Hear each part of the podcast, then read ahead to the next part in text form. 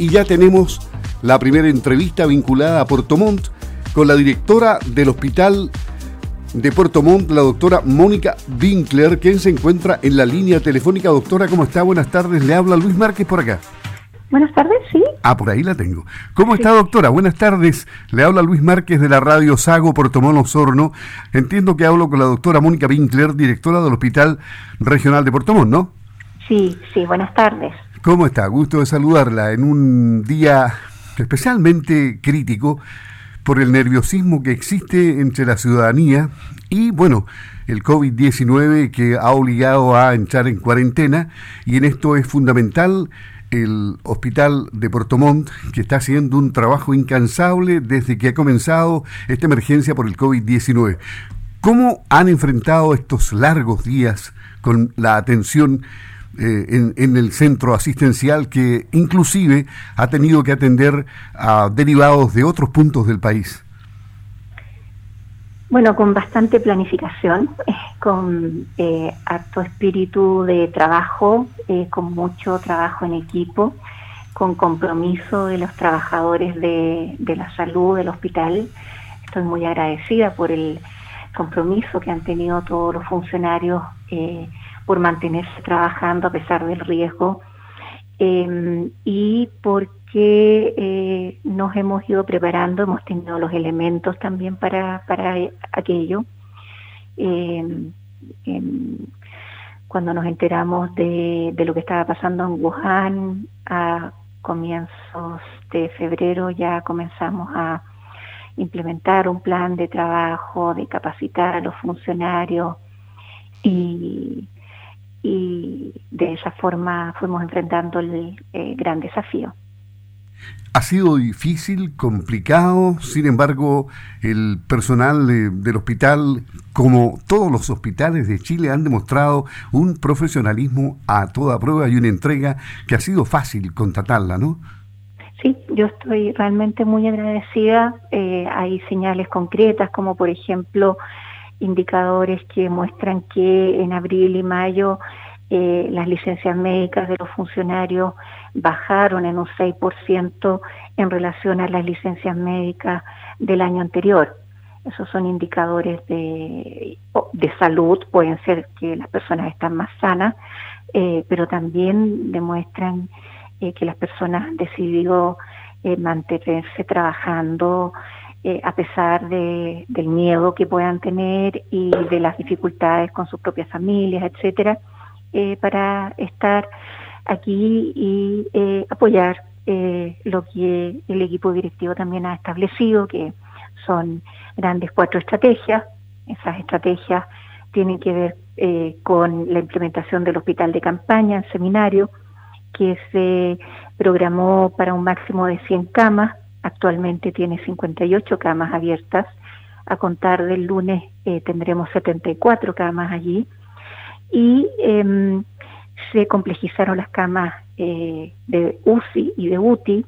Inicialmente teníamos 22 camas UCI, actualmente tenemos 40 camas UCI. Eh, tenemos aún 10 ventiladores mecánicos invasivos que podríamos utilizar, porque ah, recientemente el Ministerio nos envió 15, de los cuales hemos instalado 5 hasta ahora. Eh, en cuanto a camas UTI, tenemos 50 camas UTI, antes teníamos 44 y eh, estamos en este momento avanzando muy prontamente para implementar 12 camas UTI más. Eh, la otra estrategia fundamental, que fue la primera de todas, fue instalar el laboratorio de PCR que probablemente recuerden que eh, fue dentro de los primeros seis laboratorios que se implementaron en el país. Eh, y la otra estrategia fundamental ha sido reforzar la urgencia, en que lo primero que hicimos fue llevar la urgencia de maternal para separar a las embarazadas a otro lugar físico y eh, también la urgencia pediátrica se segregó hacia otro lugar de tal forma eh, de mantener la eh, urgencia de adulto, porque el COVID ataca más bien adultos eh, de forma más grave también, y em, separarla entre urgencia de respiratorio y no respiratorio, y reforzarla también con recursos humanos. Sí, usted ha hecho mucho hincapié en que no se han dejado de atender las urgencias, y es obvio, la vida humana hay que salvarla. Eh, en este sentido, ¿cómo se han podido conciliar las dos cosas que son urgentes, obviamente? Sí, eh, nosotros eh, hemos logrado, a pesar de todas las dificultades, mantener la atención quirúrgica, por ejemplo, de pacientes urgentes, eso es obvio, eh, los pabellones, tenemos dos pabellones de 24 horas funcionando permanentemente para las urgencias, pero además los pacientes con cáncer también se han podido mantener eh, operando oportunamente. Y eh, de normalmente este hospital en, en las patologías GES teníamos un cumplimiento de 99,6% que nos posicionaba como uno de los mejores hospitales en cumplimiento GES dentro de los hospitales grandes del país, que somos el séptimo hospital más, más grande en prestaciones GES y el cuarto en, eh, la, en el cumplimiento. Y ahora estamos en 96,4% cumplimiento GES. Entonces sí hemos caído por la, por la pandemia porque hay prestaciones que, que no pueden hacerse por un tema de riesgo-beneficio también pero eh, se mantiene dentro de todo eh, razonable esto y tenemos que eh, retomar una vez que se termine la cuarentena. Y ustedes han tenido contagio entre el personal de la primera línea y, y hablaba usted de los miedos, porque es humano sentir miedo, pero ¿cómo supera el miedo el personal de salud que tiene que estar enfrentando este virus tan peligroso día a día? Más allá de todas las providencias que se adoptan de seguridad para evitar el contagio. Siempre el miedo puede estar presente, eh, por mucho que se, se tenga, ¿no es cierto?, el deseo de ayudar y de estar ahí presente luchando contra este, este mal, contra esta pandemia. ¿Han tenido asistencia de qué tipo el, personal durante todos estos meses eh, para la salud mental?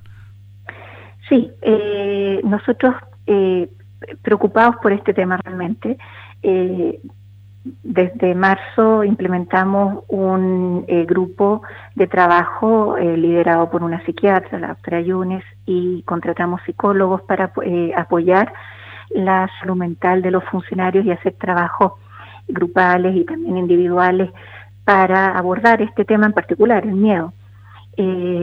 y también hemos sostenido bueno, reuniones con los dirigentes gremiales, cada dos semanas nos reunimos en una videoconferencia larga en este momento porque están suspendidas todas las reuniones presenciales, pero eh, también eh, hemos hecho eh, hincapié desde muchas campañas comunicacionales internas de lo importante que es usar todos los elementos de protección personal que corresponden, mantener el distanciamiento social, eh, esto no es tan fácil como, como uno lo dice, porque en las noches las personas que están de turno eh, en algún momento se cansan y se eh, toman un cafecito y, los espacios de descanso en los hospitales no son tan grandes, entonces el, el cuidar ahí el distanciamiento social es un tema que es un desafío. y pero se ha podido salir adelante a pesar que tuvimos un episodio la primera semana de junio que nos dejó enseñanzas a todos y desde entonces eh, no hemos tenido más que eh, un contagio que son muchas veces son comunitarios eh, de un funcionario, o sea, hemos tenido, sabemos, en, por ejemplo, en, en España, eh, estuvimos viendo la literatura y aproximadamente el 15% de los casos COVID de España fueron funcionarios de salud. Eh, en Chile el promedio está entre 9 y 10%, entonces sabemos que estamos más expuestos, pero... Eh, ¿Qué enseñanza, perdón, qué enseñanza lo dejó en junio, una de las principales enseñanzas? la fragilidad, la, fragilidad de las personas, eh, el, la, y, la verdad es que, este virus efectivamente es muy contagioso.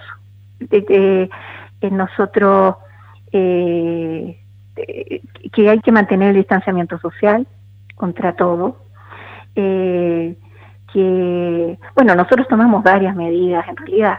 perdón, eh, siempre, siempre, siempre más difícil inculcarle las medidas de seguridad a la gente joven que muchas veces no siente miedo y, relaja las medidas de seguridad, ¿o no? Sí, hay, eh, efectivamente llegar a la, eh, los funcionarios que se han contagiado son básicamente los que hemos, son personas más bien jóvenes. Entonces, eh, lo que también favorece el hecho que no hayamos tenido eh, que lamentar eh, funcionarios contagiados con enfermedades más graves. Pero, en cambio, sí se ha dado, bueno, por ejemplo, en las hospitalizaciones la edad promedio también es de 40 años. También habla que en general en esta región estamos teniendo un impacto más bien en jóvenes y em, eh, sí es cierto que cuando vemos los fallecidos, que eh, eh, por un trabajo serio, porque las personas mayores se están manteniendo en sus domicilios, las personas crónicas se están cuidando, hemos, entre toda la comunidad de la provincia de Yanquihue y Palena, hemos logrado tener una letalidad baja. sin duda el trabajo de la UCI y de la UTI también. Eso. estábamos eh, escuchando en las últimas horas también una entrevista con el presidente regional de la Confederación Nacional de Funcionarios de la Salud Municipalizada, Confusam, de la región de los lagos, Yuri Nova, quien fue tajante en señalar que ellos rechazan y no están de acuerdo con el plan paso a paso anunciado por el gobierno y que involucra, entre otras cosas, un desconfinamiento gradual de la población, entre ellas de las personas que trabajan en el área de salud. Dijo que a nivel nacional están en contra de estas propuestas, ya que no hubo consenso ni tampoco posibilidad de intervenir y proponer, añadiendo que la alta tasa de contagios aún es un gran riesgo. ¿Son tan efectivas estas debilidades que él denuncia? Bueno, nosotros estamos en este minuto eh, completamente contracorriente en relación al país. Eh, lo que ocurre acá, en particular en la provincia de Yanquihue, es que nosotros con un trabajo muy serio de trabajo en red, eh, en que hemos trabajado de verdad muy coordinado entre la Seremia de Salud, la Dirección de Servicios de Salud de Reloncaví, los hospitales, la atención primaria eh, y eh, el señor Intendente, por ejemplo, que nos convoca desde hace tres meses ya a la mesa social los días miércoles, los alcaldes, hemos hecho un trabajo que a mí me parece que ha sido eh, claro en que hemos sido de las últimas eh, provincias que está eh, teniendo un aumento de casos tal que recién a estas alturas se decreta cuarentena para Puerto Montt, mucho más tardíamente que el resto del país. Entonces, nosotros en este momento estamos en esa situación, no estamos en situación de desconfinamiento, pero evidentemente cuando logremos, gracias a que nos vamos a portar bien, nos vamos a quedar en nuestros domicilios cuidándonos, los mayores y los enfermos crónicos porque es lo que deben hacer y los jóvenes porque van a ser solidarios con estas personas, eh, en ese momento vamos a lograr disminuir los indicadores que eh, define un panel de expertos que asesora al Ministerio de Salud y eh, yo supongo que en ese momento las autoridades que correspondan eh, dirán lo que corresponde hacer con nuestra eh, provincia. Eso no es una definición mía, pero eh, a mí sí me preocupa, yo soy médico de familia, de, de base en la especialidad, que las personas somos integrales, somos seres integrales y por lo tanto no, no solamente eh, hay infecciones que circulan, sino que las enfermedades crónicas, la angustia, el desempleo, eh, la salud mental, son temas que también hay que considerar cuando uno habla de mantenernos confinados eternamente o ir eh, dándole a las personas la posibilidad de eh, entender que hay que este, transitar diferente, hay que estar con su mascarilla, con distancia social, pero el, cuando eso ocurra en estas eh, zonas, yo creo que vamos a ser responsables y haremos la, tendremos la conducta adecuada. Estamos conversando con la doctora Mónica Winkler, directora del Hospital de Puerto Montt, a través de Radio Sago en Puerto Montt y Osorno. A propósito de lo que decía este dirigente de la Confusam, ¿cómo ha sido el, trato, el, digamos, la relación con la salud primaria? ¿Ha sido un buen soporte para para el hospital el trabajo de la salud primaria en Puerto Montt? Mire, nosotros tenemos una eh, muy buena relación, por ejemplo, los eh, viernes tenemos videoconferencias siempre eh, con el Servicio de Salud y los representantes de atención primaria y nos hemos puesto de acuerdo, por ejemplo, en los temas de, de este plan que es muy bueno, que es el TTA, el testea, traza, aísla, eh, ahí trabajamos en conjunto, eh, por ejemplo, siempre el laboratorio eh, más importante y los referentes del laboratorio han sido del hospital. nosotros también tenemos muy buenos referentes epidemiólogos, infectólogos, hemos estado colaborando siempre desde la opinión de expertos en estas decisiones y tomamos decisiones en conjunto que son realmente coordinadas y, bien, también tenemos un trabajo muy bonito en que, dado eh, la idea que los adultos mayores y los crónicos no vengan al hospital, nos coordinamos para que eh, los fármacos de pacientes crónicos del hospital puedan entregarse eh, con unos vehículos al domicilio de las personas. Y también hay un trabajo coordinado con atención primaria y obviamente es muy valorado, se entregan 100 recetas diarias en Puerto Montt de esa forma para que las personas no vengan para acá, etcétera. Sí, yo tengo una, una buena opinión de la coordinación. Ustedes recibieron eh, enfermos contagiados con COVID-19 procedentes del crucero. Eh, ¿Esos fueron los más críticos, los casos más críticos que hubo en, eh, en el hospital de Puerto Montt? No, Claramente los pacientes más críticos que hemos recibido como grupo de pacientes eh, han sido los que se trasladaron desde la región metropolitana, eh, que eh, todos los pacientes que recibimos llegaron directo a ventilación mecánica invasiva. los 15 pacientes que recibimos, ellos no, desde con un operativo desde la asistencia el Hospital de la Asistencia Pública Santiago, vía SAMU Santiago, avión de la FACH, eh, luego aquí eh, SAMU eh, llegaban directamente a la UCI a conectarse al ventilador mecánico del, hospital. Sin duda lo más grave que recibimos fueron esos pacientes. Lo, lo que nos pasó con el crucero es que nos preocupa, nos preocupó mucho porque eran aproximadamente 250 personas que estaban allí encerradas y nosotros eh, teníamos la preocupación que, eh, que pudiesen eh, llegar más pacientes. Finalmente se logró contener ese brote también y por muy buenas gestiones ahí, me imagino que con el Ministerio Exterior, Intendencia, Serena, etcétera, se logró regresar a todas estas personas a, su, a sus países. Eso podría haber producido un colapso en el hospital. Sí, yo quiero decir que está, no sé, colapso, la palabra colapso, no, sé, siempre nos habríamos podido arreglar de alguna forma. se ha visto que en todos los lugares, eh, junto con los ventiladores mecánicos, se pueden usar las máquinas de anestesia, está también la UCE pediátrica, o sea, también está la red eh, privada, eh, también existen los otros, las otras redes, por ejemplo, Osorno, Valdivia, etcétera uno podría ver, siempre podemos gestionar, nosotros trabajamos muy en red en general con pacientes críticos. Ahora bien, estamos a puertas de iniciar la cuarentena a las 22 horas 10 de la noche, que se comienza a notar, como decíamos, a las 5 de la madrugada, cuando termine el toque de queda. Y es muy importante hablar con quién está a cargo del centro asistencial donde se vive realmente toda la verdad de lo que pasa con el COVID-19, lo que, los que han visto a la cara verdaderamente este, este virus y han medido el, el peso que tiene y el grado de contagio que produce. Desde aquí, desde esta entrevista, pueden hacer el consejo, pero más convincente para la sintonía de Radio Sago en Puerto Montt. Para que acaten todas las instrucciones, conserven la distancia social, eh, no salgan si no corresponde y si no tienen permiso. Eh, ¿Qué les puede decir usted a los ciudadanos de Puerto Montt?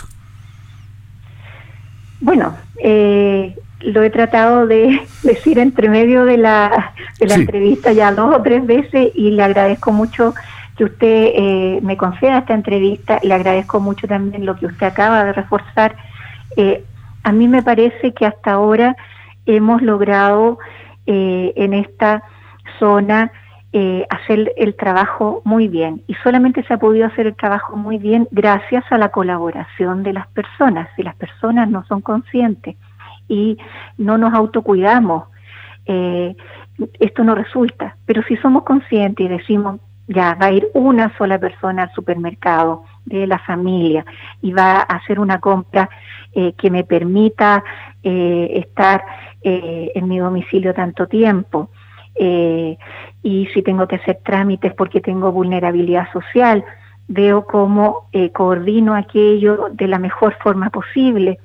y, y, lo mismo, sí quiero hacer un llamado de todas maneras a pacientes que estén en situación de una enfermedad crónica y que requieran mantener sus controles, como por ejemplo un paciente que tenga cáncer un paciente que tenga eh, una enfermedad, por ejemplo, lupus, em, eh, un nefrópata. O sea, existen patologías crónicas que no deben descuidarse eh, por miedo al COVID y allí la invitación es a decirles que nosotros realmente hemos reforzado las medidas de seguridad al máximo y que en ese caso, en ese caso sí deben eh, ir a comisaría virtual y eh, eh, pedir este permiso para sí venir a control o si deben operarse, sí tener la tranquilidad que con todas las medidas de resguardo vamos a realizar esa intervención quirúrgica. Entonces la invitación es que sí nos cuidemos todos y todos los demás, por favor, quedarnos por este periodo en la casa, eh, teletrabajar lo más que se pueda, eh, recibir los bonos que, estemos eh, eh, recibiendo desde el gobierno, etcétera, pero cuidarnos lo más posible. Si hacemos un muy buen esfuerzo, seríamos probablemente la única comuna del país que efectivamente logra estar en cuarentena solo dos semanas. La doctora Mónica Winkler, directora del Hospital de Puerto Montt, este ha sido su, esta ha sido su experiencia más complicada en su vida profesional eh, dentro de la medicina, doctora? Eh, ¿No había enfrentado una crisis sanitaria anteriormente de esta magnitud? Bueno, yo creo que nadie eh, ha vivido una pandemia antes y yo creo que los que la estamos viviendo eh, vamos a poder contarlo a nuestros nietos algún día, porque evidentemente es un momento histórico eh, mundial y por supuesto que también para mí. Enriquece como profesional, me imagino. Eh, claro, la flexibilidad que, que se adquiere, la humildad, el agradecimiento a los trabajadores de salud del hospital, eh, sí, se, aprende mucho. Le agradecemos mucho a la doctora Mónica Winkler haber conversado en línea abierta con Radio Sago, haciendo ciudad en Puerto Montt, en Osorno. Le han escuchado, esperemos que los consejos entren con fuerza y la ciudadanía de Puerto Montt respete lo que la autoridad está diciendo en estos tiempos difíciles. Doctora, muchas gracias, que tenga una buena tarde. Muchas gracias a usted. y felicitaciones por el trabajo suyo y de todo el personal de salud. ¿eh? Hasta pronto. Muchas gracias, muchas gracias.